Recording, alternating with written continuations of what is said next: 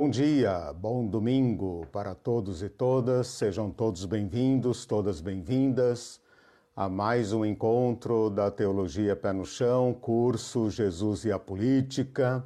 Hoje é dia 6 de novembro de 2022, transmitindo a partir de Curitiba. Nossa, a Irene está aqui. a Irene está aqui. Vocês sabem como funciona. É, podem interagir no chat, fazer perguntas, comentários, resumos. Yes. Fiquem bem à vontade. Essa é uma forma de a gente se aproximar o máximo possível de uma sala de uma sala presencial. Agora nós aprendemos essas palavras, né? Virtual e presencial. Bom, estamos aqui para retomar então a nossa caminhada. Este curso se propôs o desafio de falar sobre Jesus e a política, uma relação sempre muito complicada uh, para os cristãos que tendem a pensar num Jesus azul do céu que não toca as questões profanas eh, da vida real, da vida pé no chão, propagandinha subliminar, né? E, ou então Jesus cabo eleitoral que quer tomar o poder, quer sentar no trono, quer governar o Congresso Nacional e um tribunal terrivelmente evangélico. Dentro destas duas, desses dois extremos, ambos profundamente equivocados, nós temos o Evangelho e o dever de relermos o Evangelho. Então, neste longo curso, hoje é aula 34, nós começamos acho que lá em fevereiro ou março. Aula 34, devemos chegar aí ah, ao longo do mês de novembro, acho que até início, primeiro domingo de dezembro, talvez a gente chegue aí a 38 aulas por aí. E o que é que nós temos feito? Esse curso foi dividido em quatro partes. A primeira parte enfoca o papel dos romanos na Palestina. A segunda parte enfoca a, a atuação das autoridades judaicas em aliança com os romanos, aliança estratégica e cooperando para a dominação do povo. Na terceira parte, nós observamos as reações possíveis do povo.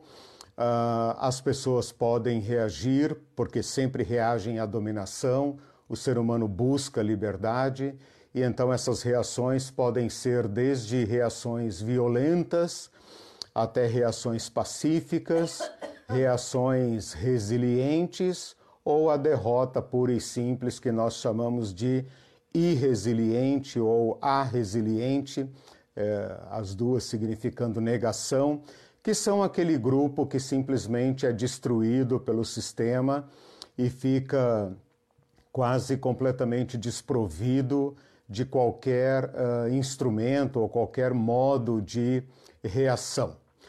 Nesta quarta parte, que é a principal do curso, nós estamos estudando Jesus no meio disso tudo. Porque se Jesus de fato se fez carne, ou seja, se fez humano, então ele se fez humano naquele contexto e não em outro. Naquele contexto. Portanto, Jesus teve que lidar com a dominação romana, teve que lidar com a hipocrisia dos líderes da nação que fingiam proteger o povo quando na verdade duplicavam a dominação em seu próprio benefício e Jesus teve que lidar com essas aspirações da sociedade. Ele teve que lidar com pessoas que queriam pegar em armas e cortar cabeças. Se não desse para cortar cabeças, cortar orelhas, como Pedro fez no jardim do Getsemane um povo que vislumbrava na violência uma possibilidade de libertação.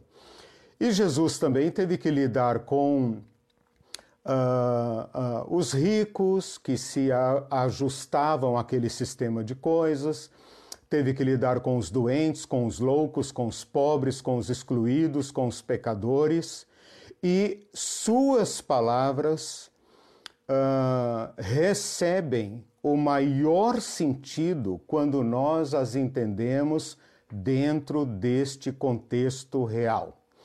O que nós temos feito nesses últimos domingos, então, domingos, é aplicar esta teologia de Jesus, esta proposta de Jesus, às, àquelas esferas da vida que nós estudamos ao longo do curso. Eu não estou seguindo uma ordem é, é, ordenada. eu estou seguindo aplicações aleatórias. Domingo passado, por exemplo, eu achei importante pelo dia né, da eleição, segundo turno, eu achei importante falar sobre o poder religioso, porque o poder religioso jogou um papel protagonístico nessas eleições. E já falamos sobre o poder político, já falamos sobre o poder judiciário, já falamos sobre o poder tributário. Na, no domingo passado falamos sobre o poder religioso, que é um poder descomunal. Né? Prestem sempre atenção nisso, porque os poderes sempre se mascaram. Para serem mais efetivos, ele se mascara. Quanto mais mascarado, quanto mais invisibilizado, maior o seu poder de dominação. Então, uma das tarefas desse curso, na mesma pegada de Jesus, é desmascarar os poderes que nos dominam. Né? Hoje, então, eu escolhi um tema que eu acho também muito propício pelo momento político que nós estamos vivendo, político e religioso, que é o poder patriarcal. Então, o título dessa aula seria Poder Servitude, que é o poder segundo Jesus, aplicado ao sistema de poder patriarcal. Pensar a família como uma unidade básica de um sistema de dominação. Aliás, quem sabe, o mais imediato e o mais radical. Então eu quero uh, uh, organizar a aula de hoje no seguinte sentido. Primeiro, apresentar a proposta de Jesus para as famílias, para as relações familiares baseadas estas relações na proposta de Jesus, do companheirismo, da horizontalidade, de relações de amor e de cooperação, não de concorrência. Numa unidade, então, uh, pensando na família como um microcosmos, da, um microcosmo da sociedade, pensar a família, então, como um lugar em que os grandes se fazem pequenos e os pequenos são elevados. Pensar a família num lugar em que os primeiros se fazem últimos, para que os últimos também eh, uh, sejam levados para frente. Demonstrar a fundamentação teológica disso, bíblico-teológica, que são aqueles textos que Jesus apresenta baseado nos quais nós podemos é, é, é, propor e experimentar uma nova família, um novo modo de ser família. E depois, então, demonstrar na prática de Jesus como ele fez isso, como ele plantou dentro daquele sistema patriarcal, tradicional, uh, inspirado na lei de Moisés, mas também influenciado pela uh, cultura grega e pela dominação política, uh, mostrar como Jesus plantou nos seus discípulos uma nova proposta de ser família. Bom, à luz então do poder servitude, todos nós somos chamados a uma conversão. O modelo predominante naquela sociedade era o poder uh, patriarcal, ou seja, a unidade mais elementar da sociedade era organizada em torno de um detentor do poder. Quem? O pai. Né? É interessante que nós chamamos até hoje pai de família, dono da casa, né? Uh, na linguagem do grego aparece às vezes o déspota da casa, porque a palavra déspota ainda não tem esse sentido negativo que nós entendemos hoje, era apenas o poder. Né? Então, o pai é de fato o governante da família. Né? E esse sistema, então, é um sistema patriarcal. A história da Bíblia mostra a evolução desse sistema. Alguns sociólogos, antropólogos falam de uma era matriarcal. Eu tenho lá minhas dúvidas se houve, de fato, com provas e evidências históricas, realmente uma era da humanidade em que as mulheres governavam a família. Mas que os pais, os homens, os chefes da família ampliada, não dessa família nuclear que nós conhecemos hoje, verdadeiros chefes políticos de seus dezenas de filhos e, e filhas e agregados e, e todo mundo que ia se juntando ali, formavam uma verdadeira tribo. Este poder se torna então o poder mais imediato. Quando Jesus se refere a Deus como Pai, eu estou apresentando a proposição, tá? A aula está dividida em três partes: proposição, base bíblica e demonstração. Estou apresentando a proposição.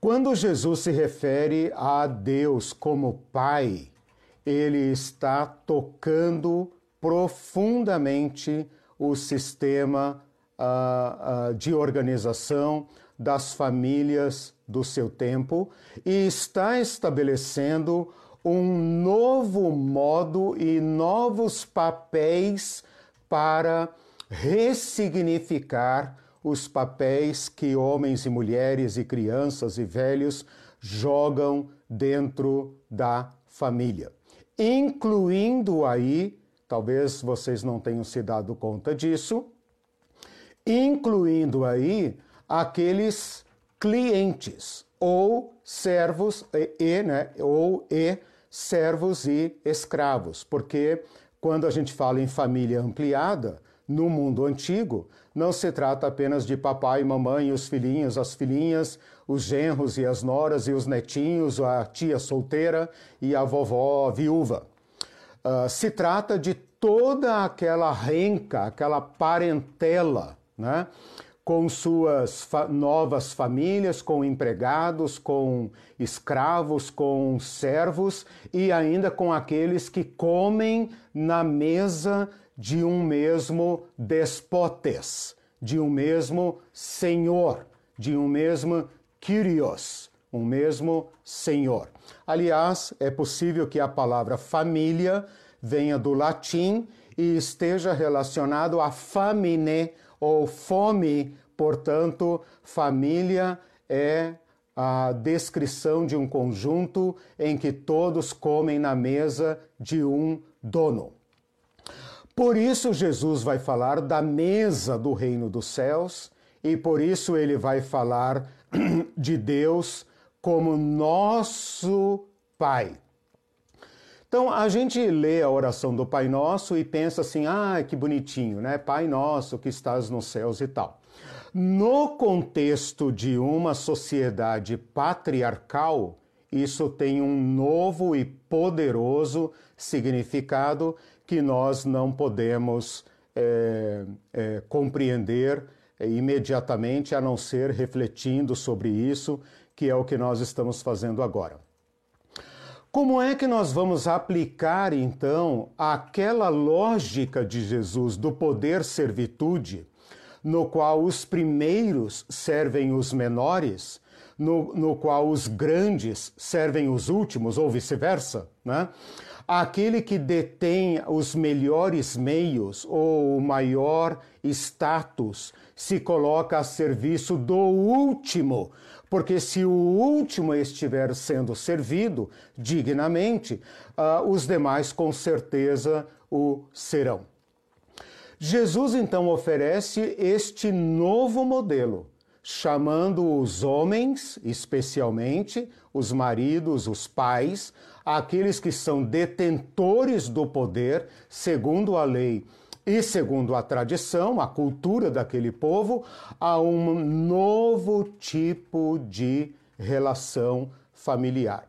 É, é, é indiscutível que a ética de Jesus ajudou a transformar juridicamente a, o papel da mulher, das crianças, dos velhos ao longo do Novo Testamento, quando você ler eh, o Novo Testamento, quando lê cartas dos pais da igreja ou obras dos pais da igreja, inclusive afetando o próprio direito romano. Então, quando Jesus propõe sua doutrina, vamos dizer assim, seu caminho, a legislação é amplamente desfavorável a, aos menores membros das famílias. Uh, não, não apenas porque a lei era má, mas porque a interpretação era feita pelos pais de família. Né?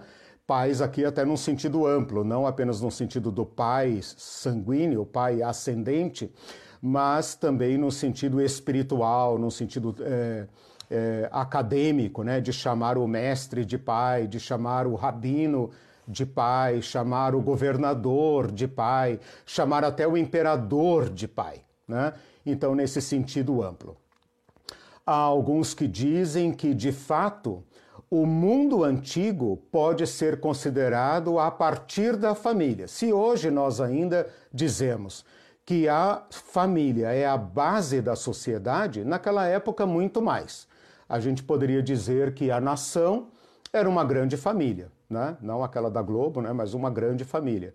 E podemos dizer, pelas inversas, né? que a família era um microcosmos do império, da nação no qual o pai faz o papel de imperador, né? e a mulher e os demais fazem o papel de súditos, e os homens, quando vão ficando mais velhos, vão exercendo o papel de apoio né? daquele poder imperial, despótico, senhorial né? dos pais de família. Bom, eu passo agora a mostrar para vocês uh, rapidamente Bom, até já falei sobre isso aqui, mas só para enfatizar, uh, aquele texto base de uh, Mateus 20, 20 a 28, dos dois primeiros lugares, eh, quando Pedro, uh, Tiago e João pedem a Jesus os dois primeiros lugares, e Jesus fala assim: Vocês sabem que os governadores dos povos e os grandes entre eles exercem domínio de cima para baixo né, assenhoreiam-se e dominam as pessoas. Entre vocês não será assim. O maior se faça menor e o primeiro se faça o último, tal como o filho do homem, tal como eu mesmo, que não vim para ser servido, mas para servir ao ponto de dar a minha vida por vocês. Como nós podemos aplicar tal lógica, tal ética à família? Quem é o grande e o primeiro e o senhor e o déspota na família? O pai. E depois do pai, quem são os grandes? Os homens. Os homens já casados e pais de filhos vão se preparando para assumir o lugar do déspota né? Então, é uma unidade de reprodução da família patriarcal. Ora, se nós pensarmos nesses termos, quem é que faz então o papel de governador daquele micro-povo familiar? O pai. O que, que Jesus está dizendo então aos homens, aos maridos e aos pais?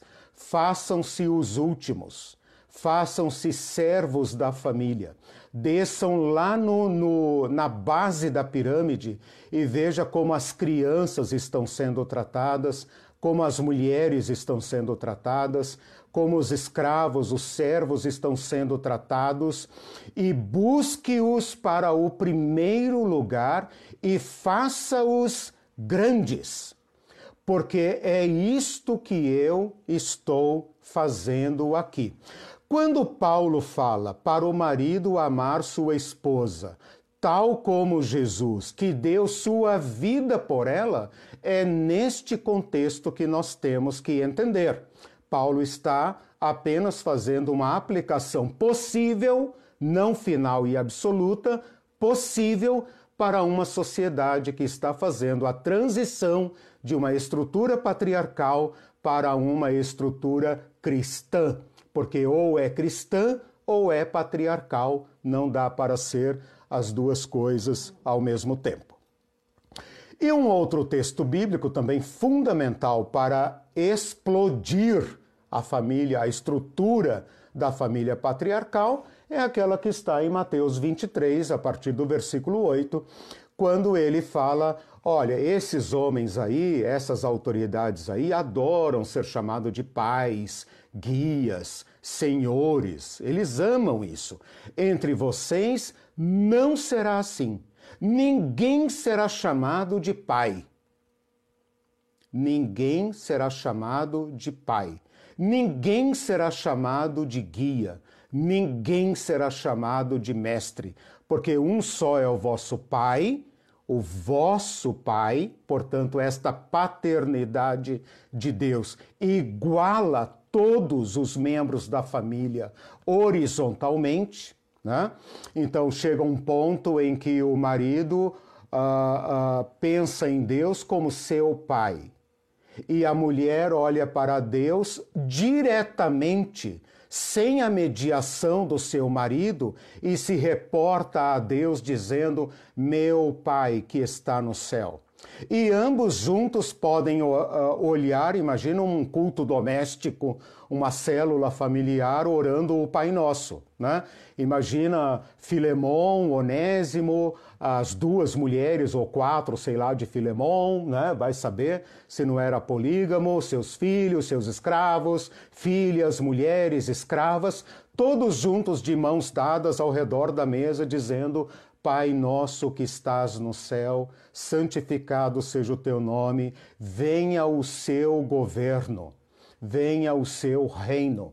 Como uma família pode preservar as estruturas patriarcais orando tal oração? Bom, estes dois textos então servem de guia para nós repensarmos a estrutura da família patriarcal. Eu vou tratar com vocês, se der tempo, uh, quatro tópicos para exemplificar, para demonstrar como Jesus alterou profundamente a estrutura da família patriarcal. Eu quero tratar do próprio patriarcado, já estou aqui falando alguma coisa, mas vou tentar aprofundar isso. Quero falar sobre a relação de Jesus é, com as mulheres, o relacionamento de Jesus com as mulheres, o trato que ele deu a elas e a emancipação que ele promoveu. Aqueles textos em que Jesus trata de divórcio e adultério como sendo uma interpretação que promove a maior proteção das mulheres. É necessário entender a dinâmica do divórcio naquela época, porque não é semelhante ao divórcio de hoje. E por último, é, espero que dê tempo, quero ser rápido aqui para pelo menos indicar esses pontos, falar sobre o papel das crianças, ok? Pegou aí? É, pai, mulher, divórcio e crianças, né? Quatro tópicos que eu pretendo falar. Bom, sobre o patriarcado, é importante a gente começar aqui com uma tese, uma tese da política, da ciência política, da sociologia, que é mais ou menos a seguinte. Quando os, prim as, os primeiros humanos, as primeiras famílias, uh, naturalmente, segundo esta lógica, uh, se organizaram em torno do pai. Por quê? Porque o pai era aquele que governava a sua unidade básica, seus filhos vão crescendo, suas filhas vão crescendo, vão se casando, vão se emancipando, mas o patrimônio ainda é comum. Olha que interessante, a palavra patrimônio né, vem de patri, né? e a palavra matrimônio vem de mater. Né? Ou seja, a mulher gera filhos. Né? A mulher é a reprodutora, desculpe a, a grosseria da expressão, mas a mulher é a reprodutora. Né? E o homem é aquele que governa e que administra. Na medida em que a sociedade vai se tornando mais complexa e os conflitos, conflitos entre os clãs vão ameaçando a estabilidade, por exemplo, Abraão e Ló, é, Abraão e os pastores da, da, da, Palestina, ah, como um exemplo, né? Na medida em que esses clãs vão se tornando grandes e problemáticos, e a, a potencialidade de conflito vai ameaçando aqueles, aqueles clãs, aquelas tribos, eles vão vendo a necessidade de eleger um chefe maior sobre esses diversos clãs. Esse é o germen daquilo que nós poderíamos chamar de uma nação. O que é uma nação? A nação é um conjunto de famílias, de clãs, de pessoas nascidas no mesmo território, na medida em que ela vai uh, se desenvolvendo ao longo dos séculos e vai se tornando uma verdadeira nação. Hoje não, hoje a, a ideia de nação uh, tem suas contribuições modernas, mas naquela época era assim.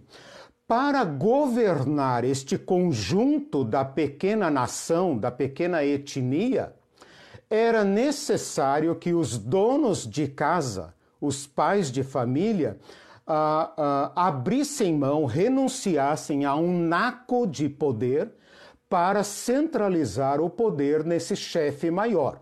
Pensa, por exemplo, numa tribo indígena, que é uma pequena nação e uma nação que preservou o seu status é, é, primevo, né? É, primitivo, originário, vamos assim. Não gosto de chamá-los de primitivos. Uh, mas pense numa tribo indígena. O que é uma tribo indígena? Uma família. Uma família que cresceu a um ponto que agora você tem ali algumas centenas de pessoas, algumas milhares de pessoas, e você então tem que eleger um cacique. Para que todos se submetam a esse cacique, é necessário então que aqueles pais de família, os donos das mulheres né, e das crianças, abram mão do poder. Eles têm que fazer uma espécie de juramento de submissão, de reconhecimento àquele chefe maior. Se eu disser que sou um chefe maior, mas ninguém me reconhecer, eu sou chefe de coisa nenhuma. Né? Então, o poder só se fundamenta se houver receptividade, se houver reconhecimento. Diz a teoria política que, na medida em que os homens, pais de família, déspotas dos seus clãs, foram obrigados a abrir mão do, da sua autoridade para consolidar um chefe único, eles compensaram essa falta de poder aumentando o controle das suas famílias. Por isso, nós vamos ver que a história do patriarcado na Bíblia, ao invés de se tornar emancipador, vai se tornar opressor. Por exemplo, uma mulher da época de Abraão era muito mais livre tinha muito mais voz e, e, e poder do que uma mulher da época de Jesus. Por quê? Porque na época de Jesus a dominação está tão sofisticada, né? a, a máquina de poder é tão brutal que quem governa o mundo inteiro é um pai, César, é o pai do mundo ou o pai da nação. Ora, o que, que resta ao, ao pequeno marido? Né? aquele carinha que agora tem que prestar obediência para uma cadeia gigantesca de chefes. Ele tem que dominar suas mulheres. É a única saída. Então, essa é uma teoria, é, digamos, que pode funcionar como, como é, chave de interpretação né, do, da evolução negativa do patriarcado. Bom, uh, como que Jesus lida com esse tipo de coisa? Eu parto daquilo que eu comecei falando aqui. Né? Ele apresenta o Deus do reino dos céus não como rei. Ele deveria ter dito na oração do Pai Nosso: Ó Rei nosso que estás nos céus, venha o teu reino.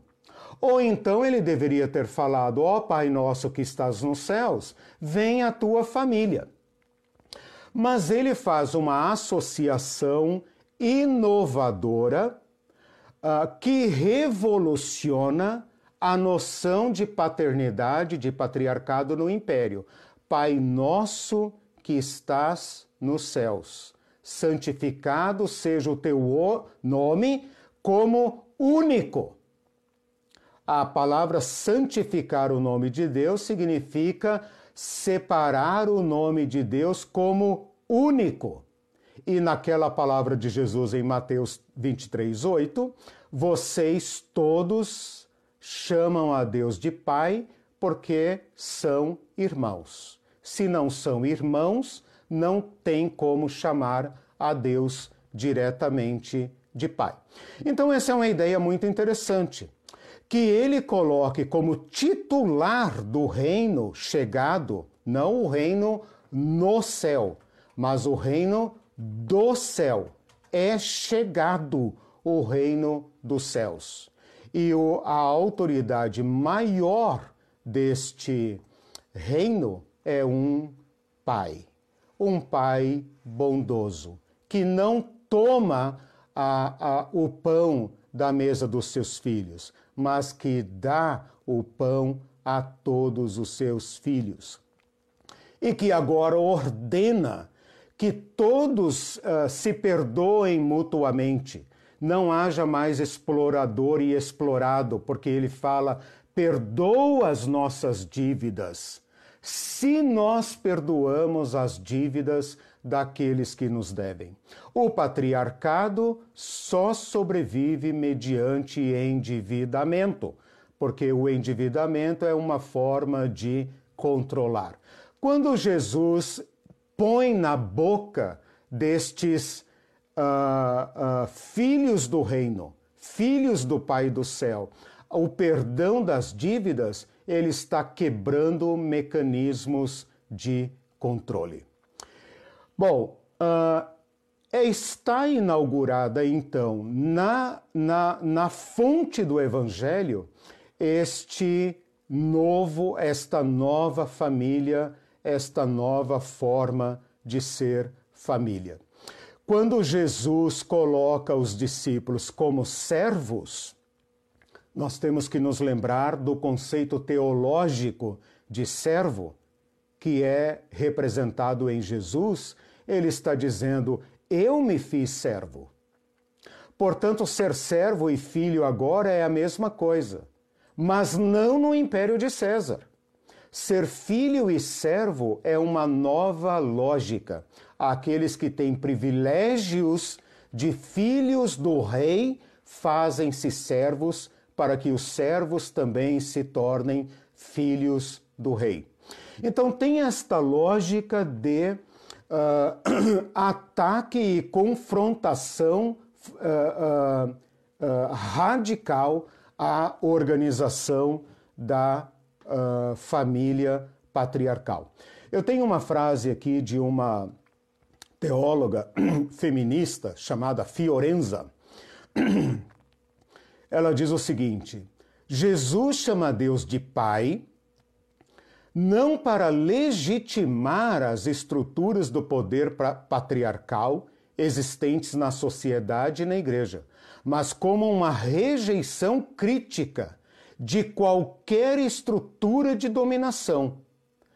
O Deus Pai de Jesus torna possível a fraternidade dos homens. Os homens quebram a hierarquia entre eles para se tornarem irmãos e nega a todo patriarcado o direito de existência, porque agora há um só Pai, o Deus que está nos céus. Nem os irmãos, nem as irmãs da comunidade uh, cristã podem agora reivindicar a autoridade do Pai, porque isso significaria reivindicar autoridade e poder reservados somente a Deus. Percebam a contundência desta palavra, porque César, quando se torna pai, estabelece abaixo de si uma, uma longa hierarquia que vai bater lá na senzala. O Deus, o Pai, segundo Jesus Cristo, ao contrário, é o único Pai de todos. Portanto, não há mais hierarquia a não ser aquela simplíssima, porém claríssima, entre os seres humanos e Deus. Somente Deus é que está acima de nós. Opa, opa, opa. Este Deus que por direito, por qualidade e por essência está acima dos seres humanos, desceu. Portanto, toda a elevação do ser humano acima do seu irmão é um pecado frontal contra o Deus segundo Jesus. Há outros deuses. Há deuses que adoram hierarquia. Eles estão tão lá em cima que você nem sabe quem é que está lá em cima. Você só se relaciona com os intermediários. Problema deles. O Deus segundo Jesus é aquele que desceu. Jesus é o Deus conosco, com nós, conosco. Portanto, está estabelecida a partir de Jesus uma nova ordem familiar. O que nós vamos ver ao longo do Novo Testamento é a propagação deste fermento, né? desta nova forma de ser. Um outro teólogo uh, português chamado Fernando Belo diz: na vida eclesial, já aplicando agora, né, tanto a Fiorenza como o Belo aqui, uh, estão uh, já tratando do mundo moderno. Né? Na vida eclesial, a imagem do Pai precisa ser erradicada. Lembrem-se vocês que os títulos de pai, papa, padre, pastor são recorrentes nas nossas igrejas. E eles pressupõem uma uh, hierarquia e uma autoridade segundo César não segundo Jesus. E esta lógica precisa ser erradicada. Continua o Belo. De fato, no entanto, o aparato eclesiástico multiplicou os pais e os grandes, porque a palavra magistério, que é mais usada claramente na Igreja Católica, mas com certeza é invisibilizada nas nossas igrejas todas, por pequenas que sejam ali da esquina do bairro da periferia, ela tem lá os grandes. Ele está dizendo o aparato eclesiástico, a maneira como nós nos organizamos, ao invés de erradicar estas estruturas, as multiplicou. E elas passam a ser reprodutoras da ideologia de dominação ou da ideologia dominante. Bem-vindos ao Brasil dos dias de hoje. Bem-vindo ao Brasil dos anos 2000, bem-vindos ao Brasil é, cristofascista, né? Odeio ter que juntar o nome Cristo fascista, talvez o melhor seria falar cristão fascista, né? Para o Cristo fascista, né? Para poupar o Cristo desta aberração né? Mas percebam se não é pela autoridade religiosa que eu tratei na aula passada das pessoas sagradas e pelas estruturas hierárquicas fundada e, e, e alicerçada num tipo de patriarcado, por isso só os homens exercem a autoridade espiritual. Né? Ao invés de adotarem este novo fermento, este vinho novo, o que, que a igreja fez? Ela copiou e inspirou-se em César e trouxe para dentro dela aquele mesmo mecanismo que o império usa para reproduzir a ideologia de dominação, fazendo-se crer que se trata da vontade de Deus que Deus é o cume da pirâmide, por isso tem que estar acima de nós, né? Porque se nós colocarmos Deus lá em cima, bem lá em Simão, como dizem as crianças, né? A gente consegue encaixar trocentos degrauzinhos entre o Deus lá em cima, o Todo-Poderoso, né? os santos intercessores, os pastores, os bispos, os apóstolos, os mestres, os líderes de célula, etc., o pai de família, o sacerdote do lar. Né? Nós conseguimos encaixar um monte de degrauzinhos até chegar lá embaixo, onde estão as crianças, as mulheres, os velhos, as velhas. Né? Cada um agarrando o seu naco de poder. E querendo né? subir, né? E querendo subir, claro. Uhum. Né? E esta é a ideologia de dominação. O Walter Wink, eu já vou dar uma paradinha aqui para vocês respirarem.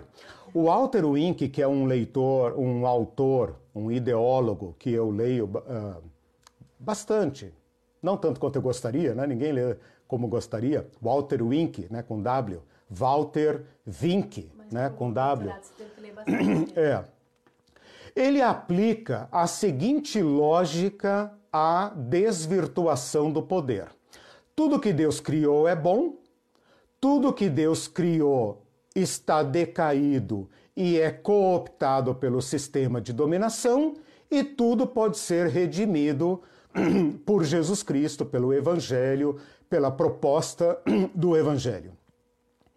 Vamos aplicar essa tríade né, essa, esse, esses, essas três teses aqui, essas três premissas, né, uh, vamos aplicá-las à família. Então seria assim: a família é boa, como tudo que Deus criou.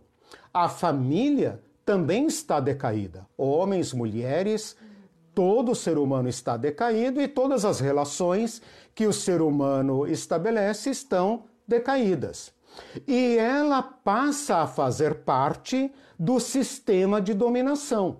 Seja por aquela teoria que eu falei agora há pouco, que os homens, né, como não podem mandar na rua, não podem mandar no trabalho, então descontam nas suas esposas e filhos, né, desde sempre e hoje também, a família se torna parte desse sistema de dominação.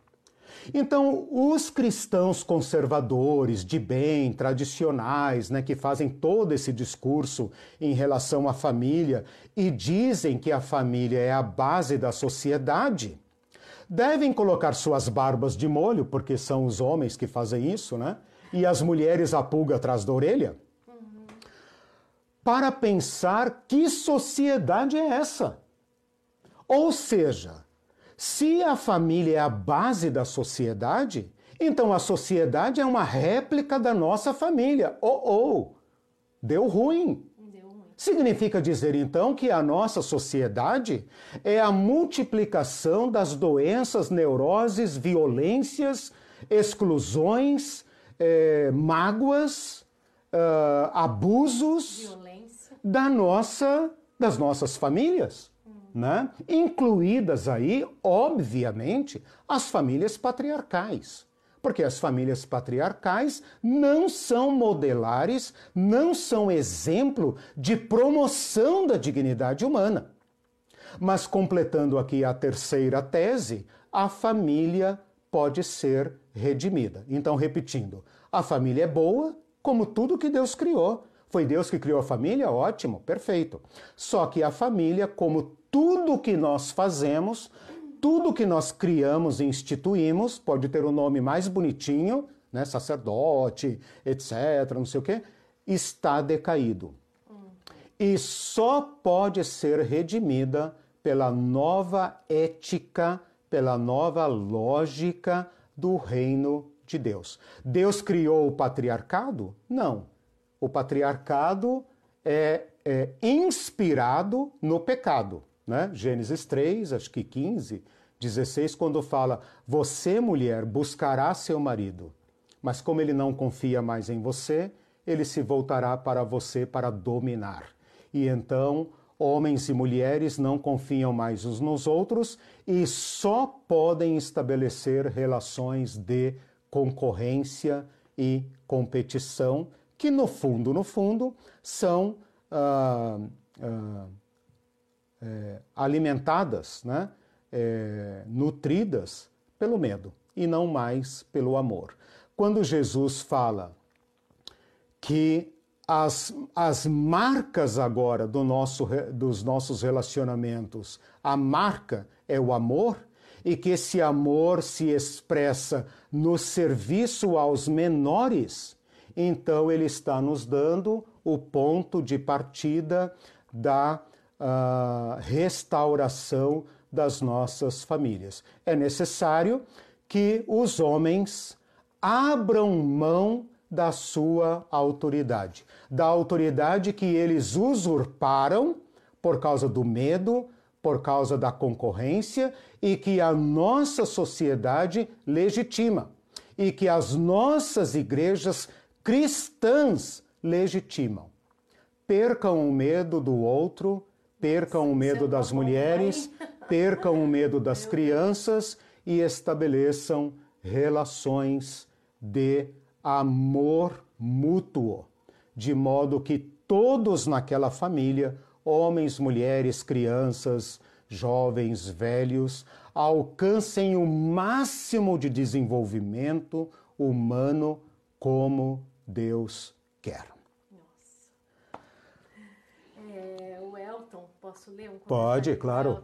Ah, na próxima agora eu vou falar especificamente sobre as mulheres. É, o Elton, nossa, é muito conteúdo, né? É muita coisa. É, que balança os os, as estruturas da gente. Né? É. é. É isso mesmo, balança as estruturas. É. Por isso é chamada uma conversão. É. Conversão. Exatamente. Conversão.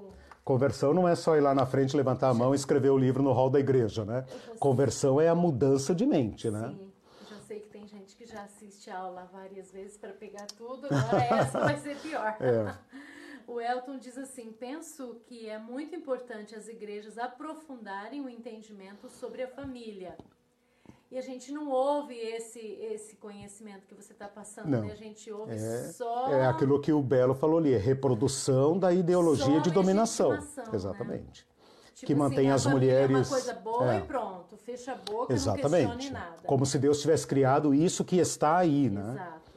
Aí ele diz assim: a percepção que eu tenho é que a mensagem de Jesus para alguns se reduz a preservar a instituição Exatamente. familiar, que é isso que a gente está é. dizendo, mas ele, Jesus, renova os vínculos familiares, uhum. liberta cada um de uma microditadura uhum. e aponta para o reino de Deus. Uhum. Família é para o reino de Deus e não o contrário. não o reino de Deus para a família, né? Sim, exato. É, além do mais, dar poder a um membro da família, o pai, por exemplo, é possibilitar a violência. Exatamente. Isso a gente vê, como Exatamente. você disse, reproduzido na sociedade, né? Pais e filhos e parentes, a partir do segmento de Jesus, devem ser irmãos uns dos outros. Uhum. Ser família em Deus é transformar sempre as relações familiares. Uhum. A expressão de Jesus em Marcos 3,35 uhum. é, para mim, a base do que é ser família cristã. Uhum. Quem faz a vontade de Deus hum, é irmão e irmã de Jesus. Isso. É, é, esse texto aí é, é excelente, Elton, teu comentário. É, esse texto aí me faz lembrar um detalhe que eu estava esquecendo, que Jesus, todas as vezes que descreve a família, ele omite a figura do pai. Né? É ah, o, o, Elton citou aí é, Marcos 3,35, deixa eu ver, aqui, no, aqui em Marcos, ele fala meu irmão, irmã e mãe. Olha isso.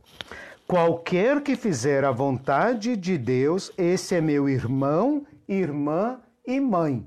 A mãe ocupava naquela sociedade um papel equivalente ao dos filhos. Como as nossas famílias tradicionais, né? Na minha casa, o pai era o supremo e a mãe era um tipo de governanta dos filhos, né? Ela era, para, para alguns Mediadora, efeitos. né? Ela era, é. exatamente. o pai queria bater, a mãe. É, é, é os irmãos aí, é, os irmãos aí, né? Os irmãos conservadores da, da direita, eles colocam aquela figurinha assim, né? Jesus é, o marido, a mulher e os filhos, né? E Jesus chuta o pau da barraca aqui, o guarda-chuva dos crentes aí, quando ele fala assim: qualquer que fizer a vontade de Deus, esse é meu irmão, irmã e mãe.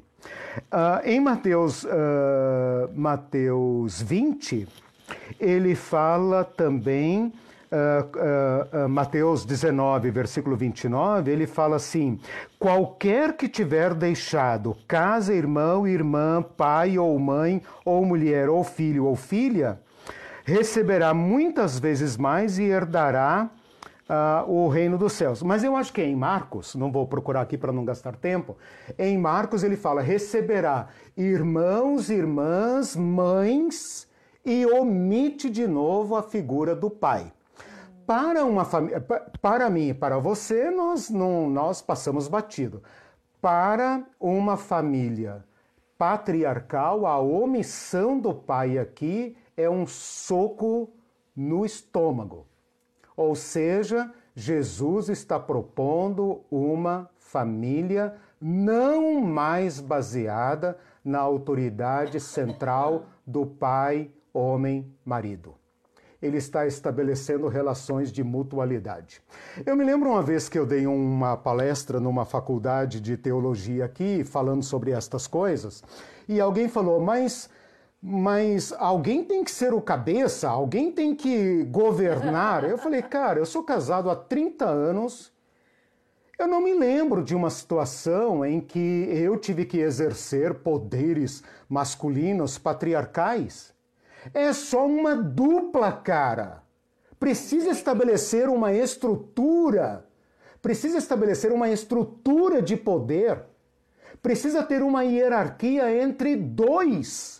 Mas é que depende da mulher que se tem, né? Porque o César, A mulher também tem que ser convertida. O César tá falando aqui que a Jezabel mandava no marido. Então, mas é a mesma lógica. É a mesma lógica. Aí é que está. O fato de o homem, patriarca, cidadão de bem, branco, hétero, né? Abrir mão do patriarcado não significa instaurar um matriarcado. Exatamente. Porque ele será contra toda dominação, inclusive a dos outros, né? E ele então, ao ser o culturalmente o déspota, ele estará abrindo mão, ele estará sendo o elemento principal para a conversão dos demais membros. Né? É nesse sentido que eu entendo que Paulo fala nas cartas para a mulher uh, sujeitar-se ao marido, né? porque a mulher poderia, como ela também está na lógica da dominação, e o dominado também anseia ser dominador, ao encontrar um marido que era patriarca, dono dela, e que agora tem que respeitá-la como sua irmã em Cristo, como sua igual, ela poderia pela lógica da dominação, inverter a pirâmide né, e se tornar ela, então, a governadora. Ou então as crianças se tornarem o centro da família. Jesus está propondo relações de humanização. E nenhuma, aliás, vou falar na, na afirmativa, toda dominação desumaniza. Desumaniza o opressor e o oprimido. Isso e, boa intenção. É, e o Elton tem toda a razão quando ele fala ali da, da questão da violência, porque ninguém ignora isso. E se você tiver dúvida, pesquise as violências no ambiente doméstico, como as relações familiares uh, são uh, lugares de violência, de abuso de toda a ordem.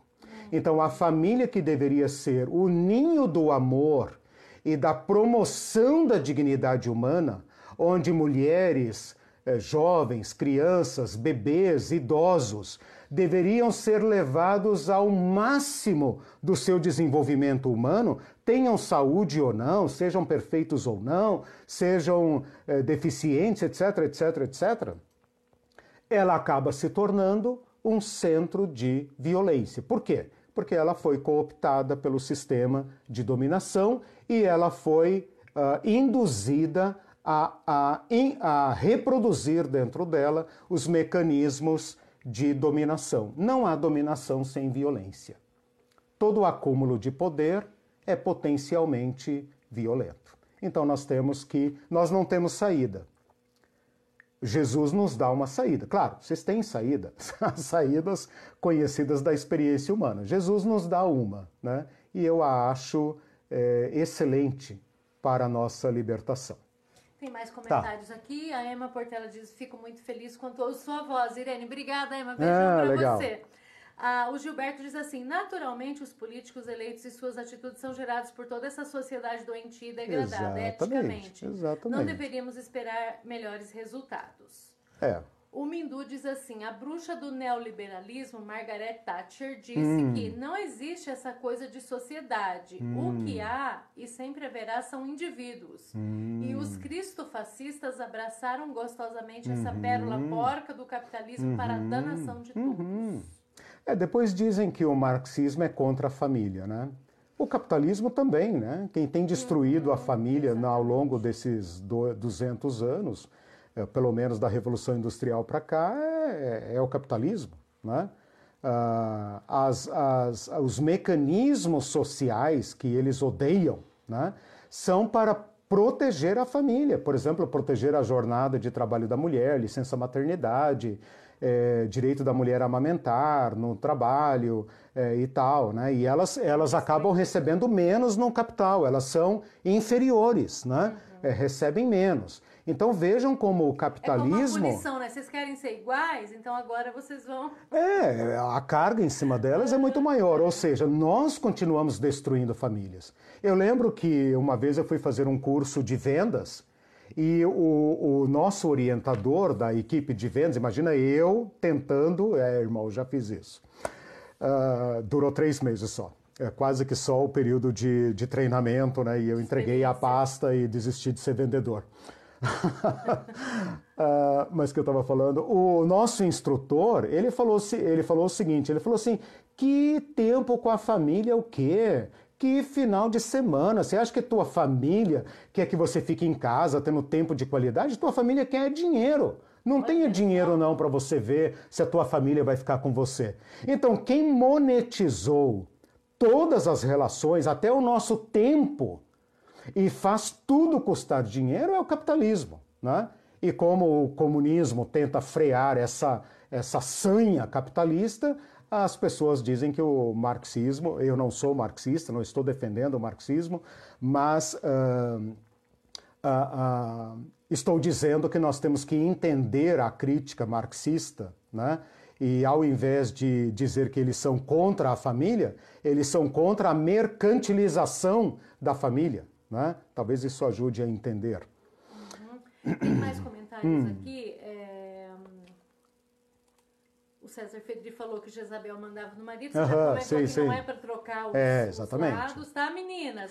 É, não é, é é, não. É, é, essa piadinha do ele é o cabeça, mas eu sou o pescoço, né? É. essas piadinhas não deixam de reproduzir ou de... Ou de... A luta de, de para quem quer... Quem vai mandar. É, e, então, tá, tá dentro da lógica patriarcal. Isso. O que a mulher, a mulher dominadora quer é trocar os papéis. Mas a lógica dela ainda é patriarcal. Assim como a mulher no mercado de trabalho, ela tem que se fazer de homem, ela tem que virar homem para poder ter sucesso. Né? O que Jesus está propondo é diferente. Baixem suas armas, baixem as defesas, percam o medo, sejam livres e libertadores. Né? Então, nós aqui em casa Agora que nós estamos com o ninho vazio, sou só eu e a Irene, então é muito cacique para zero índio, né? Uhum. A gente tem uma máxima: ninguém domina ninguém. Não quero uhum. dominar e não aceito ser dominado. Não significa né? que a gente não tem. E significa, ah, sim, porque a lógica está aqui, né? A lógica está aqui. Nós viemos de uma matriz as patriarcal. Confissões, as confissões. Claro, claro. Quanto melhor a gente domina, uh, confessar, né? Melhor. mais chance de ser liberto. E mais chance de ser liberto. O Gilberto diz assim: o livro hum. recém-traduzido Jesus e John Wine aborda hum. o patriarcalismo segundo ah, comentários. Ah, que legal, ótimo. Está na minha fila para ler. Marlene, eu coloquei hum. uma frase que você falou, o patriarcado está fundamentado no pecado, de Gênesis 3. Uhum. Ela diz, Irene, eu não tenho a menor dúvida, essa frase tem que ir para o mural do Facebook dele. Isso. Os cristãos acham que o patriarcado é um modelo de família de Deus, que foi Deus que instituiu o patriarcado e a autoridade do homem. Isso é ideológico. As pessoas acham que isso está na Bíblia. É uma interpretação ideológica da Bíblia. Né? Porque essas palavras de Jesus não deixam dúvida. Né? Exatamente. Mais comentários, vou falar rapidinho tá. aqui. Me encontro numa encruzilhada. Ah, Valdirene. Hum. Me encontro numa encruzilhada. Como assembleiana, aprendi a estrutura patriarcal, Sim. teologia da dominação como a única correta. Agora estou aprendendo que somos todos iguais. Exatamente. Preciso desconstruir Exatamente. os conceitos que sempre tive dificuldade em entender, mas que aprendi isso, a aceitar. Isso. Olha só. Sempre teve dificuldade, mas aprendeu é. a aceitar, porque não tem opção na igreja. É. E a, e a Aí a Denise Monteiro falou: somos uhum. duas. Uhum. E... As igrejas brasileiras, além de todo esse histórico cristão, ainda têm a cultura colonialista. Então, nossas igrejas são profundamente patriarcais. Né? Elas, elas funcionam como ambiente de reprodução da lógica patriarcal a um ponto que todos os cursos de casal, casais que tem por aí são treinamento ideológico de dourar o machismo. Uhum. Né? Porque a nossa cultura latina é muito machista, Aí mais do que a nórdica. Do lar, né? Sacerdote bem, do lar, né? Né? que é uma heresia. Tem né? homens que praticam Eu vou colocar depois no na mulher, tipo assim, você Sim, não trabalha fora, porque tem claro. ciúme da mulher, Sim. você não, prepara, não trabalha fora, você não precisa todo sair. tipo de dominação. cerca de carinho, uhum. de amor, não é uhum. violento, uhum. mas é um tipo de assédio é dominação. dominação. É dominação. O Forlan Freitas diz: hum. essa aula desmonta o modelo patriarcal utilizado na maior parte das igrejas. Exatamente. Quanto maior a hierarquia, maior a dominação. E maior a violência. E os a violência é latente. surtam. Exatamente, exatamente. Por isso a igreja odeia, por exemplo, o feminismo. O que, que é o feminismo? Claro, com todos os seus excessos, como qualquer movimento social, né, com seus erros e acertos, mas o que é o feminismo senão uma declaração de independência das mulheres? Né? Uhum. Porque esse patriarcado, ah, pela, pelo veículo do cristianismo, chegou até o século XX. Eh, né? Uhum. As mulheres não votavam até 1930. Né? E foi um gaúcho é, coronel, né, Getúlio Vargas, se não me engano, que no governo dele que as mulheres passaram a votar, uhum. né? Então assim, a, a, a, até o século XX o cristianismo alimentou o, o, o, o, patria, o patriarcalismo. Uhum. Ora, se o feminismo explodiu em território cristão, ah, meus irmãos, as pedras clamam, né? O oprimido ele anseia a liberdade. E como os opressores nunca vão promover a libertação, né, cabe aos oprimidos dizer: opa, chega. Né? Uma mulher pode dizer para um marido abusivo: chega, não mais, basta. Mas as próprias mulheres das igrejas, elas legitimam Exatamente, é, esse estado de porque coisas. estão dentro da e lógica. Elas têm medo, a igreja tem medo da palavra feminismo, porque elas não sim, entendem. Você sim. falou, por exemplo, de votar aí. Eu fui dar uma palestra sobre feminismo, uhum. porque a pessoa que ia dar faltou, eu fui chamada, né? Porque eles têm medo, lógico. E eu falei, quem aqui é feminista? No início do, do, da palestra, quem aqui é feminista? E eu e uma garota de, de 16 anos levantamos a mão. É. todo mundo Uhum, olhou assim como, uhum. meu Deus, estamos perdidos. Ela vai falar sobre isso.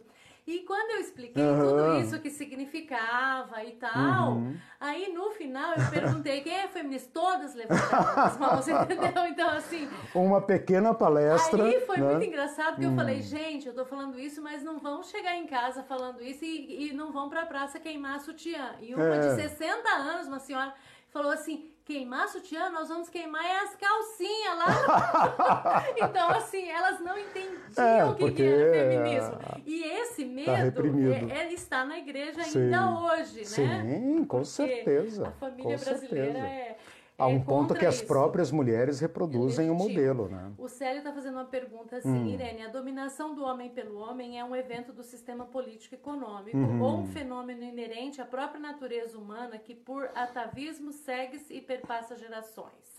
Olha, eu acho que aquela teoria política que eu coloquei no começo, de uma sociedade que vai se tornando complexa e precisa eleger um governando, né? Veja, quase todas as sociedades humanas caminharam para um tipo de poder central, um tipo de monarquia. Uhum. Né? Esta monarquia implica na renúncia ao poder, ou pelo menos parte do poder, dos homens. E os homens, então, reproduzem essa lógica dentro das suas famílias, transformando suas famílias em pequenos feudos. Eu acredito, Célio, que a dominação do homem pelo homem veio desta complexidade social. Né?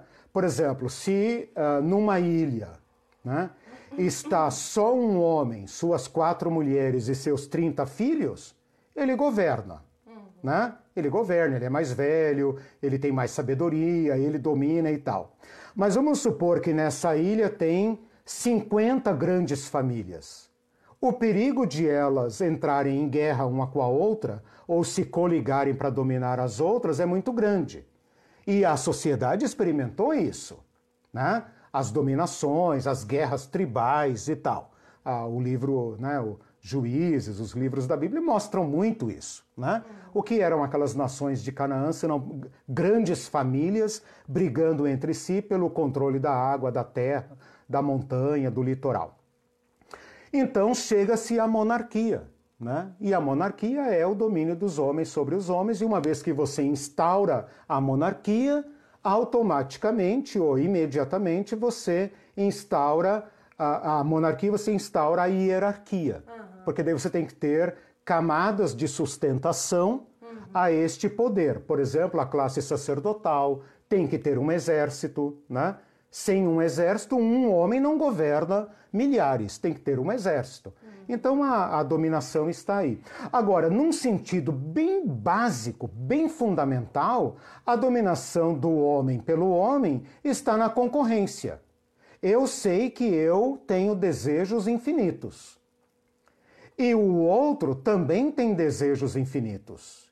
Mas o objeto do nosso desejo é limitado, logo ele é meu concorrente. E o que, que eu faço? O que, que eu faço com esse concorrente? Eu faço um acordo com ele, uhum. né? Mas nada impede que um dia ele se fortaleça, né? E venha para cima de mim.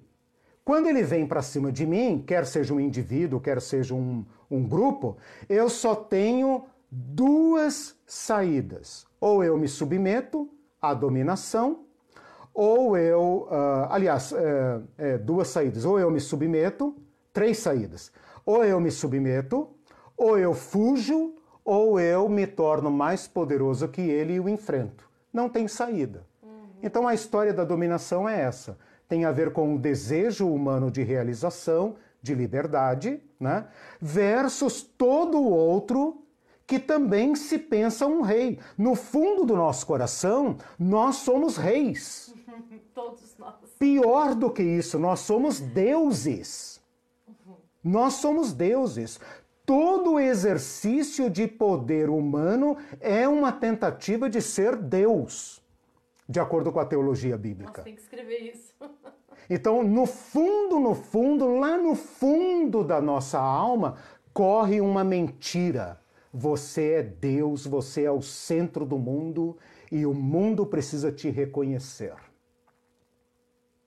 Nossas guerras estão aí. Tiago fala de onde vêm as guerras, né? não são das suas paixões, das suas cobiças, das suas invejas, é isso. O, né? o Mindu faz uma contribuição hum. e responde para hum, ele. Legal. É, Célio, quem rege as relações humanas numa sociedade é o seu, mo, o seu modo de produção. Isso. Escravismo, feudalismo, isso. capitalismo, socialismo, etc.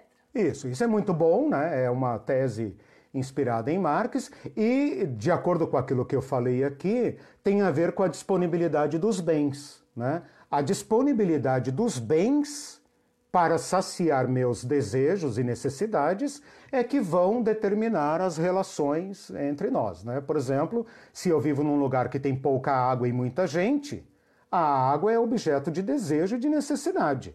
Logo, alguém vai ter que controlar essa água. Né? E como o outro também quer controlar a água, ou eu mato ele, ou eu domino ele, ou eu expulso-o daqui. Né? Ou então nós fazemos uma parceria.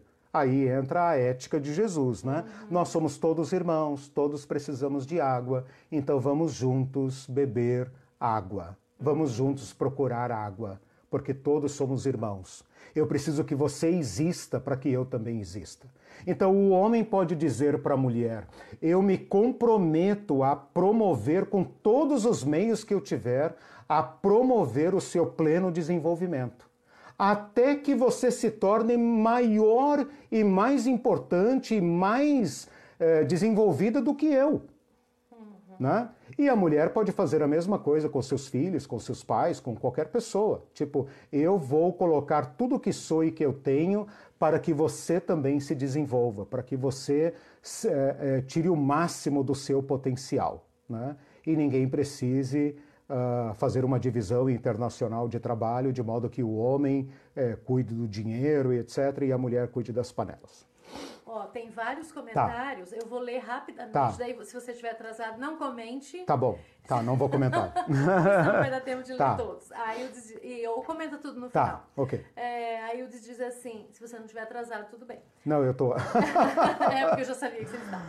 Aí o diz assim, a igreja incentiva a violência contra as mulheres, supervalorizando o homem e como eles são os líderes espirituais, entre aspas, mantém folgadamente essa lógica. Com certeza. A, a Marlene diz assim, para Valdirene, né, respondendo hum. sobre aquela, aquele lance, hum. disse assim, é, para mim eu sempre simplifiquei tudo voltando meus olhos para a criação, antes da queda. Quando uhum. eu disse homem e mulher os criou, nas entrelinhas uhum. sempre entendi que ali fica claro que Deus nos criou Perfeito. iguais. A dominação, a disputa, a competência, tudo uhum. isso se iniciou depois da entrada do pecado. Exato. É a Mas enquanto os líderes religiosos continuarem misturando as consequências da uhum. entrada do pecado com a ideia original uhum. de Deus, quando ele nos criou, essa ideia de uhum. estrutura patriarcal sempre será ensinada como a uhum. única e correta, infelizmente. Uhum. O Elton vai dar um exemplo. Hum. Ele diz é, sobre relações no trabalho. Uma coisa que me causa algo próximo do horror é quando nos ambientes de trabalho somos incitados a falar da empresa como uma família. Uhum. E o César Fedri diz: por que Jesus não escolheu uma mulher entre os doze?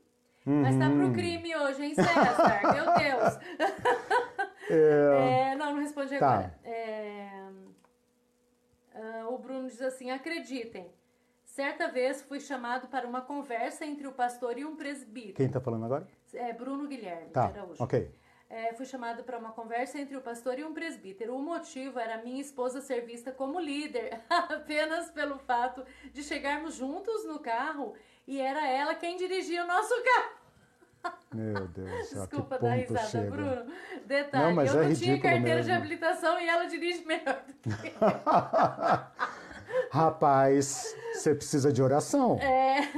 E o Gilberto falou que Micheque reforçou o papel de a mulher ah, ser a sim, É sim, verdade, ela até claro, falou sobre isso. Claro. Ah, o Célio fez uma pergunta hum. interessante hum. que cabe lembrar depois. Hum. Depois, se você. Hum. As tá. são perguntas, eu tá. posso repetir okay. depois para você. Hum. A mulher sabe edifica a sua casa. Essa máxima pode servir como base, esteio ao patriarcado nas igrejas?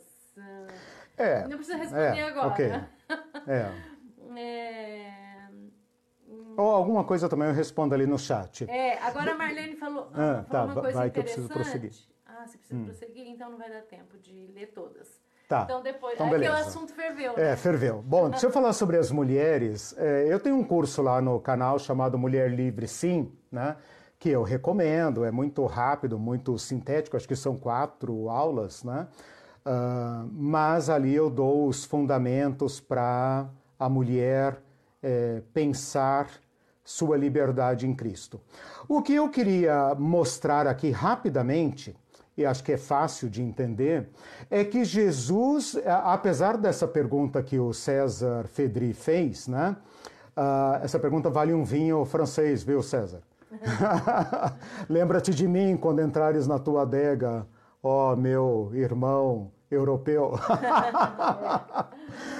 Uh, apesar destas críticas né, que se fazem a Jesus, Jesus deu um trato às mulheres revolucionário que nós, apesar de vivermos numa família, numa sociedade patriarcal, machista, latina, não temos condições de avaliar. O Walter Wink fala que Jesus é sem paralelo nas sociedades civilizadas desde o surgimento do patriarcado, cerca de 3 mil anos antes do seu nascimento.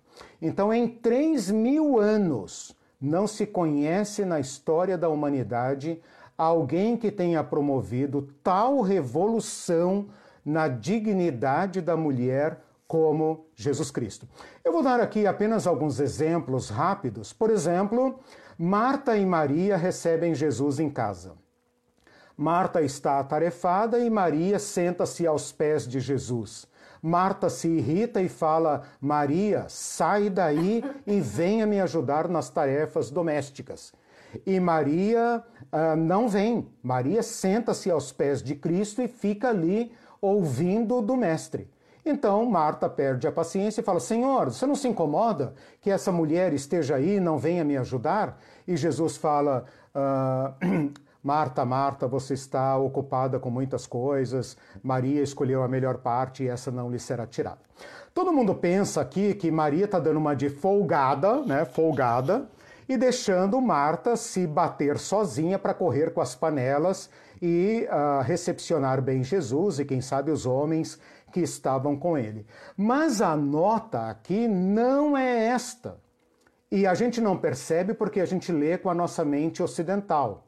A lógica aqui é que a Maria está sentada num lugar masculino. Porque só quem podia sentar-se aos pés de um mestre eram os homens adultos, é, uh, religiosamente corretos. Mulheres deveriam, se quisessem aprender alguma coisa, ouvir lá da cozinha, enquanto mexe suas panelas, enquanto assa o seu pão e soca o milho, ou sei lá o que, que ela está fazendo, a comida para os homens e vai lá servi-los, enquanto ela mesma come fora daquele ambiente masculino, a Maria, percebendo a nobreza de Jesus, esse caráter revolucionário de Jesus, fala: as favas com o patriarcalismo, eu vou me sentar aqui e também vou fazer perguntas. A Marta representa aqui a mulher a, ajustada ao patriarcalismo. A Marta também poderia ter se sentado ali. Porque era melhor ouvir as palavras de Mas Jesus do que fazer a faxina. Então ela reprova Maria, mas não é pelo serviço, é pela etiqueta. E Jesus então fala: Marta, Marta, se você soubesse quem é o que fala e o que eu estou falando, você largaria todas essas panelas e vassouras e também se sentaria aqui e também taria, traria todas as mulheres da vila. Maria entendeu, e uma vez que ela entendeu, minha filha, nunca mais voltará para trás. Escolheu a melhor parte e essa não lhe será tirada. Ou seja, quando uma mulher entende sua liberdade, esta liberdade não pode mais ser tirada. Essa é uma exegese justa, feita, eu não estou forçando a barra, tá? Eu apenas estou tirando os óculos da cultura ocidental para ler o texto com os óculos da cultura eh, eh, palestina do primeiro século. Uhum. Sentar-se aos pés de alguém significa sentar no lugar de aluno. Não era permitido a uma mulher ser aluna, muito menos de um homem, e muito menos de um homem que não fosse seu pai ou irmão mais velho, se fosse muito revolucionário. Jesus era só um amigo. Certamente fez amizade através de Lázaro, né? E Lázaro falou: Olha, moro com as minhas irmãs. E Jesus falou, se tornou amigo deles, não de Lázaro, deles. E portanto Maria pensou: esse homem é diferente.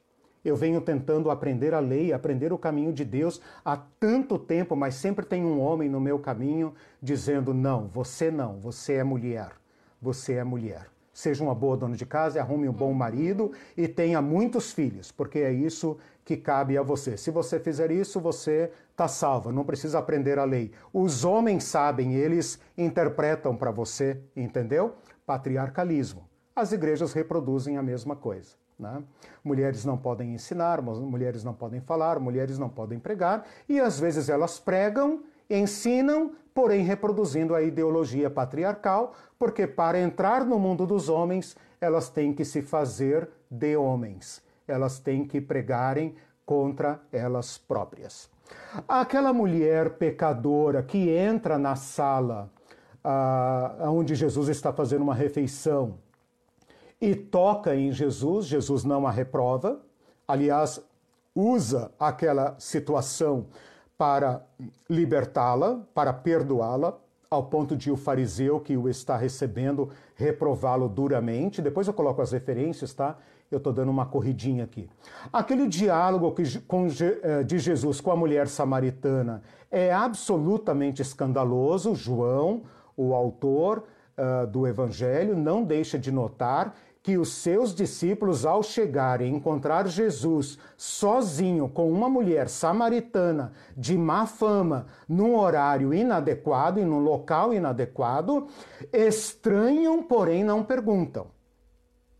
Então é óbvio que aquele diálogo causou muito impacto. E Jesus fez desta mulher uma anunciadora do Evangelho, a primeira pregadora do Evangelho em Samaria. Jesus evita o apedrejamento de uma mulher contestando a hermenêutica dos seus acusadores, João 8. Né? Jesus fala: é com pecado que vocês estão preocupados? É com pecado? Então, quem não tiver pecado, é, lance a primeira pedra. E Jesus então fala: vocês são hipócritas, né? vocês cometem mil pecados, mas descarregam isso na mulher como bode expiatório. Um texto pouco notado está em Lucas 11, 27 e 28, que ninguém é, percebe muito bem, está ali discretinho. É o texto em que uma mulher, do meio da multidão, ela já está no lugar errado, está né? Tá no meio da multidão porque esse mestre Jesus é esquisito. Ela rompe o discurso de Jesus, ela dá um brado de euforia e ela fala: Bendita aquela que te deu a luz, bendita aquela que te amamentou. Por quê? É uma saudação a Maria, né? Bendita, que mulher, né, para ter dado um filho como este, um mestre como este. E Jesus fala: Não, antes, não. Não, dona Maria, não, dona Isabel. Antes, bem-aventurados são os que ouvem a palavra de Deus e a praticam. O que essa mulher está falando em relação a Maria, a mãe de Jesus, é o seguinte: Maria cumpriu bem o seu papel que lhe cabe na religião e na cultura judaica, ou seja, gerar e amamentar, e se orgulhar da fama dos seus filhos. Pobre mulher estéril, tá lascada. Pobre mulher que só dá à luz outras mulheres. Pobre mulher. Mas uma mulher que gera um homem já pode se mitidar né, na sociedade. Se gera um homem virtuoso, um mestre, a glória dela está completa. O seu, é, o seu útero é fértil e os seus seios têm leite. Portanto, essa mulher reproduz aqui a lógica do patriarcalismo. Oh, que mulher foi Maria! para ter tido a bênção de ter um filho como você e amamentar um homem como você. E Jesus fala: Não, minha senhora. Bem-aventurados são aqueles que ouvem a palavra de Deus, homens e mulheres. Você é abençoada por ouvir a palavra de Deus e a praticar. Então, Jesus aqui também está demonstrando a necessidade de superar o patriarcado, inclusive na mente das mulheres. Porque não há patriarcado sem mulheres. O patriarcado só pode se consolidar quando as mulheres aceitam a lógica ou a teologia ou a cultura da dominação masculina. Mas se elas entenderem, como Maria entendeu, que eu também posso, que não há nada que me impede de acessar a palavra de Deus, ninguém mais pode fazê-la recuar para o tanque e a e o fogão, como os machistas costumam dizer. Tem um outro texto que eu vou apenas pincelar, Mateus 13, versículos 10 a 17. Jesus está numa sinagoga, eu não lembro aqui agora em qual cidade, ele está numa sinagoga, veja lá para mim, Mate, é, Lucas, tá? Lucas 13, eu falei Mateus, é Lucas. Lucas 13, 10 a 17. Jesus está numa sinagoga e quando Jesus está numa sinagoga, ele vai aprontar alguma, né? Ele vai dar uma, um chute na canela ali dos judeus, né? E aí ele vê lá no espaço reservado às mulheres uma senhora terrivelmente aleijada. E Jesus está assim com aquelas, né? Tá que nem o César Fedri hoje, né? Ele está assim pensando, eu vou aprontar com esses caras. E ele, ao invés de dirigir sua palavra aos homens de bem, né, adultos, héteros, brancos, né, é, com pedigree, né, religiosamente corretos, ele fala: Senhora, vem cá. Ele chama uma mulher para o espaço dos homens e ele a cura, ele a toca e cura. É um sábado Jesus uh, uh, quebra o sábado para lidar com uma mulher velha, aleijada. E Jesus faz algo que o Walter Wink vai dizer não existe, não existe em nenhuma literatura judaica, nem da Bíblia, nem do Talmud, não existe a expressão filha de Abraão.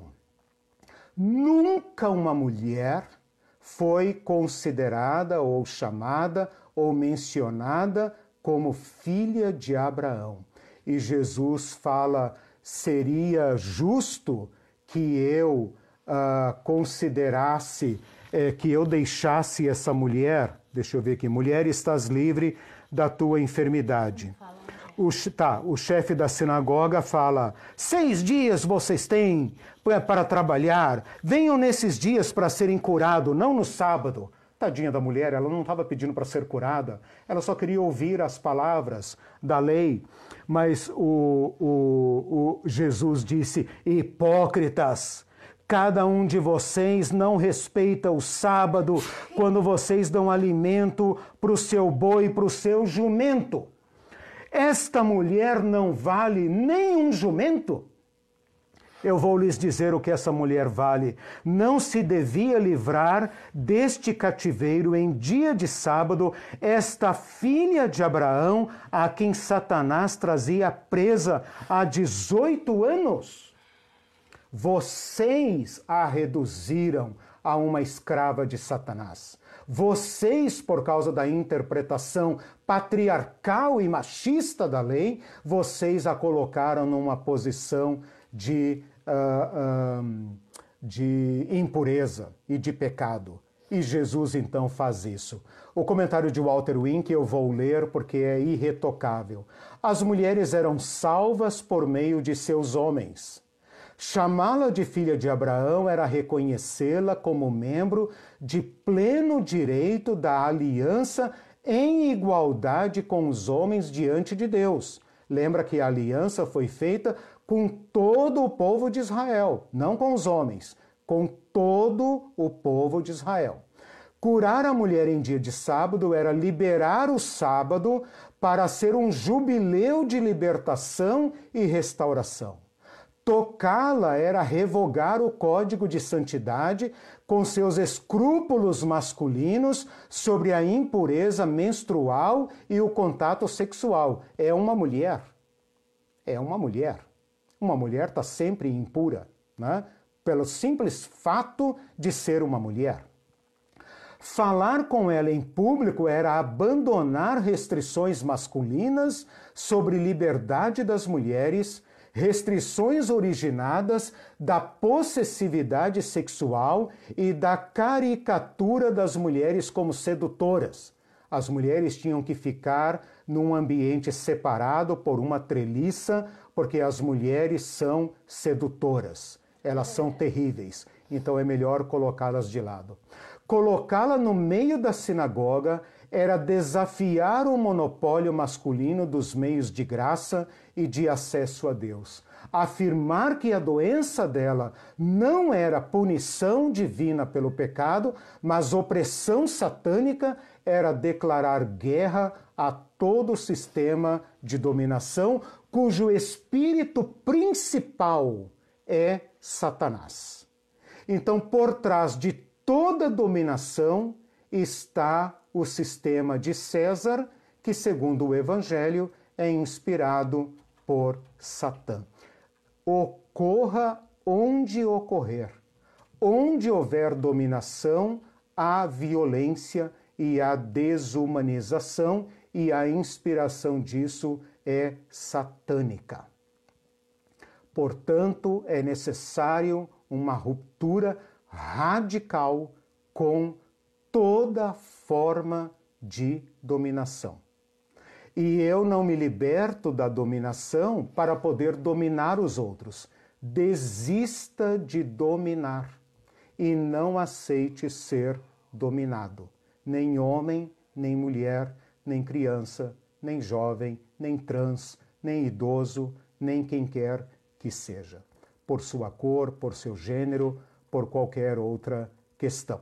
Bom, desnecessário dizer que Jesus apareceu primeiro para as mulheres, que ele manda primeiro as mulheres darem testemunho da ressurreição e depois reprova os homens por não terem dado crédito a elas. Veja, nós somos anunciadores da ressurreição por causa do testemunho de homens e mulheres. Quando Jesus reprova a incredulidade dos discípulos, porque não haviam crido no testemunho das mulheres, ele está fazendo uma habilitação das mulheres em igualdade de condição dos homens, porque naquela época a palavra de uma mulher não tinha valor testemunhal. O valor de uma, o, o testemunho de uma mulher não tinha valor.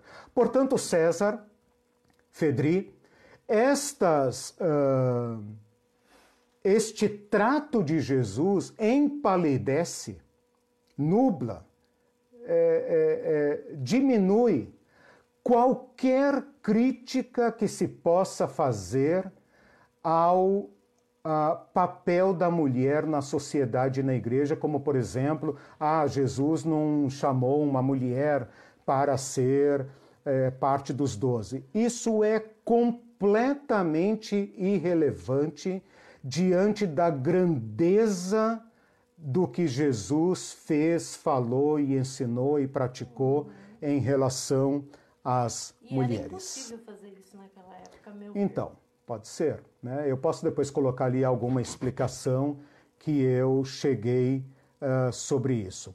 Sobre as crianças, eu quero apenas fazer uma pequena nota, eu sei que já estou atrasado, mas você pode, eu vou colocar ali depois as referências, mas quando você pensar em criança no Evangelho, você tem que pensar em algo como um cachorrinho de rua, mais ou menos isso. É o valor de um vira-lata. Eu sei que é chocante, né?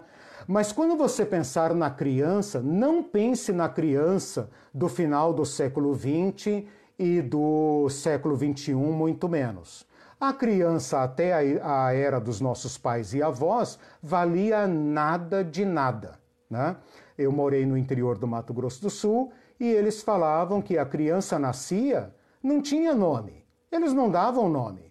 Eles iam dar nome depois que a criança vingava. Sabe o que é vingar, né? Tipo, esse vai escapar, esse vai viver. Aí eles davam nome, aí que eles iam registrar. Quando nós tivemos nosso filho lá, eles acharam curiosíssimo que nós já sabíamos o sexo do bebê, por causa do ultrassom, e porque nós já tínhamos o nome completo do nosso filho. Porque as crianças lá estavam condenadas à morte. Então a criança no mundo do Novo Testamento tem o valor de um cachorro de rua. Ela está lá embaixo, junto com os escravos, ela não é nem sequer considerada filho e filha. Jesus com estes textos em que ele abençoa as crianças, ele fala: parem, parem, o que vocês estão fazendo aí? Saiam da frente. Vem cá, criançada, vem cá. Vocês têm uh, uh, preeminência, vocês têm uh, prioridade no reino de Deus. É um ato contundente para reabilitar as crianças. E além disso, quando os discípulos estão discutindo quem é o maior, quem é o menor, Jesus deve bater a mão na testa, suspirar fundo e pensar, olhar em volta e falar: Ô oh, Isaquinho, vem cá, meu filho, vem cá. Aí o Isaquinho vem assim, meio com medo, com vergonha, franzininho, né? Se põe ali no meio e Jesus fala: Aqui está o maior no reino dos céus. Então não pense na criança da classe média alta ou da classe média baixa, a criança que escola, estuda em escola particular, faz natação, inglês, balé, violão, não sei o quê. Não é dessa criança que Jesus está falando, embora é claro que a envolva. Mas Jesus está falando do último, do último, do último a quem o pai poderia vender, dar, é, dispor. Se morresse não tinha problema. É desta criança que Jesus está dizendo. Se fosse uma menina ainda, pior dos piores. Então, quando Jesus fala: quem recebe uma criança tal como esta, a mim me recebe, ele reabilitou o papel das crianças, meninos e meninas, no, nas novas relações familiares. Então, é o fim da família patriarcal é o fim da família uh, estruturada na dominação. E agora, homens e mulheres, jovens e velhos e crianças devem estabelecer, a partir do modelo de Jesus Cristo, novas relações familiares. Relações baseadas no amor, relações baseadas no serviço, de modo que ninguém domina, nem o homem por ser homem, nem a mulher, nem a criança. Né? Todos serão educados nessa mentalidade diaconal de servir. Ponto. É, Fale, é, eu, não, eu não vou, eu prometo, é. eu falo só no chat tá, lá depois. Eu só vou ler uma pergunta, hum, da, tá. uma pergunta, não, um comentário da Marlene, para a ah, gente fazer tá. um breve comentário e a gente hum, conclui. Mas okay. ficaram muitas para trás, tá, gente? Que não vai dar tempo e o Eliseu responde depois no, no chat, tá bom? Eu respondo. A Marlene diz assim, mas eu discordo da palavra feminismo, tanto quanto eu discordo da palavra machismo. Eu uhum. me recuso a aderir porque a ideia surgiu para lutar quando, quanto, quando algo que não deveria nem estar aqui, uhum. algo que não é legítimo. Uhum. É, foi o machismo que se desviou. Eu continuo dentro do conceito original da criação. O uhum. patriarcado é que está fora do lugar. O feminismo uhum. veio como um remendo para consertar uhum. algo que estava extremamente errado, patriarcado, machismo. Então eu vejo assim, não sou eu que tenho que ser feminista, são os machistas uhum. patriarcais que têm uhum. que tomar vergonha na cara e regressar. Uhum. É, Marlene, é, que esse é um movimento é. histórico, a gente é reconhecido é. por isso, né? Ele é. é. um movimento histórico e o machismo existe ainda, né? É, é tem feminismos e feminismos, né? A gente tem que é, pegar né, e aproveitar, claro, claro, como todo movimento social uhum tem erros, né? até a igreja, até as melhores intenções podem produzir erros. Né? Então há feminismos e feminismos. Né? Tem o feminismo que é truculento mesmo, que quer matar os homens e, uhum. e, e vingar-se deles, né? Mas tem esse, digamos, feminismo cristão, né? Que precisa ser assumido, uhum. e a linguagem é essa, né? Pode criar outro nome, é, né? Mas o nome, o nome pelo qual nós nos comunicamos é esse. E mais ou menos como o comunismo, né, que os cristãos odeiam, mas que nós podemos beber diretamente em Jesus Cristo. Uhum. Né?